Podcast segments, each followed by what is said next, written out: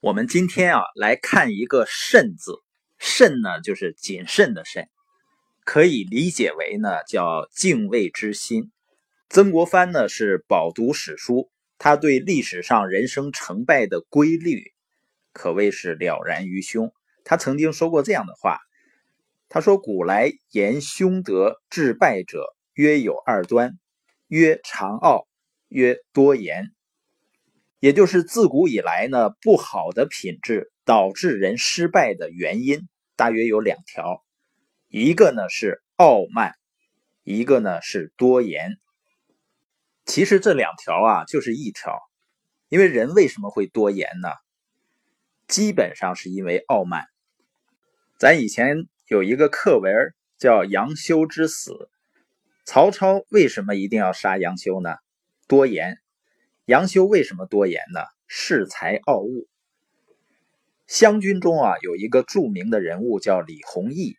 有一次呢，曾国藩和李弘毅在密室里闲聊，聊着聊着呢，外面有客人求见曾国藩。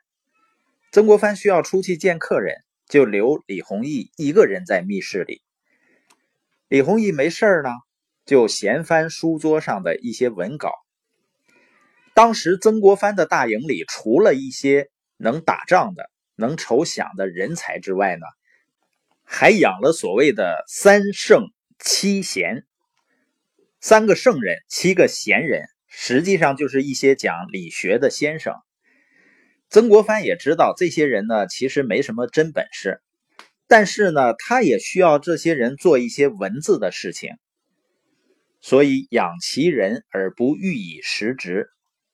结果呢，三圣中的一位写了一篇文章，交给曾国藩，请他指正。题目呢叫《不动心说》，就是论不动心的意思。理学里有一个很重要的命题是“心不动”，就是在利益的引诱面前，在巨大的压力面前，意志力非常坚决，不为所动。这位所谓圣人的文章呢，主要是告诉曾国藩自己的修养功夫已经达到了不动心的地步。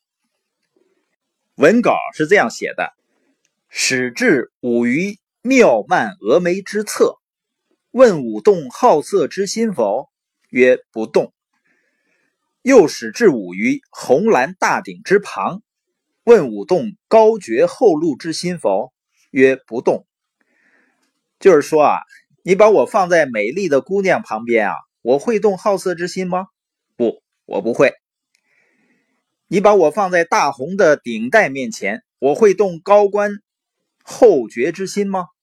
不，我不会。李弘毅呢，看了以后觉得特别好笑，说你这个心也不动，那个也心不动，那你干嘛到曾国藩这儿呢？不就是为了弄个一官半职吗？曾国藩这样地位的人呢，也可以被称为叫中堂大人。于是呢，李弘毅拿起笔来，顺手就在上面提了一首打油诗：“妙曼峨眉侧，红蓝大鼎旁，耳心都不动，只想见中堂。”就是说啊，美丽姑娘前，大红顶戴旁，你的心都不动，但呢，就想见中堂。这样呢，就把这种人的虚伪给揭破了。李弘毅写完以后呢，把笔一扔，扬长而去。曾国藩见完客人回来一看呢，墨迹未干，知道是李弘毅写的，说了句：“这小子。”马上叫人把李弘毅给叫了回来，对他说：“啊，这些人的言行未必一致，我看得很清楚。”但是呢，他们在社会上之所以还有口饭吃，靠的就是这个虚名。你现在把这个虚名给他们戳破了，让他们失去了安身立命的根本，那么他们对你的仇恨，哪里是一般的仇恨所能比的？杀身灭族的大祸可能就藏在其中了。李弘毅一听，出了一身冷汗。从此呢，大为收敛。所以呢，生活中有些事情啊，看穿不一定戳穿。很多人呢自认为自己很直爽，但是言谈举止如果伤了别人的自尊或者面子，还是不好的。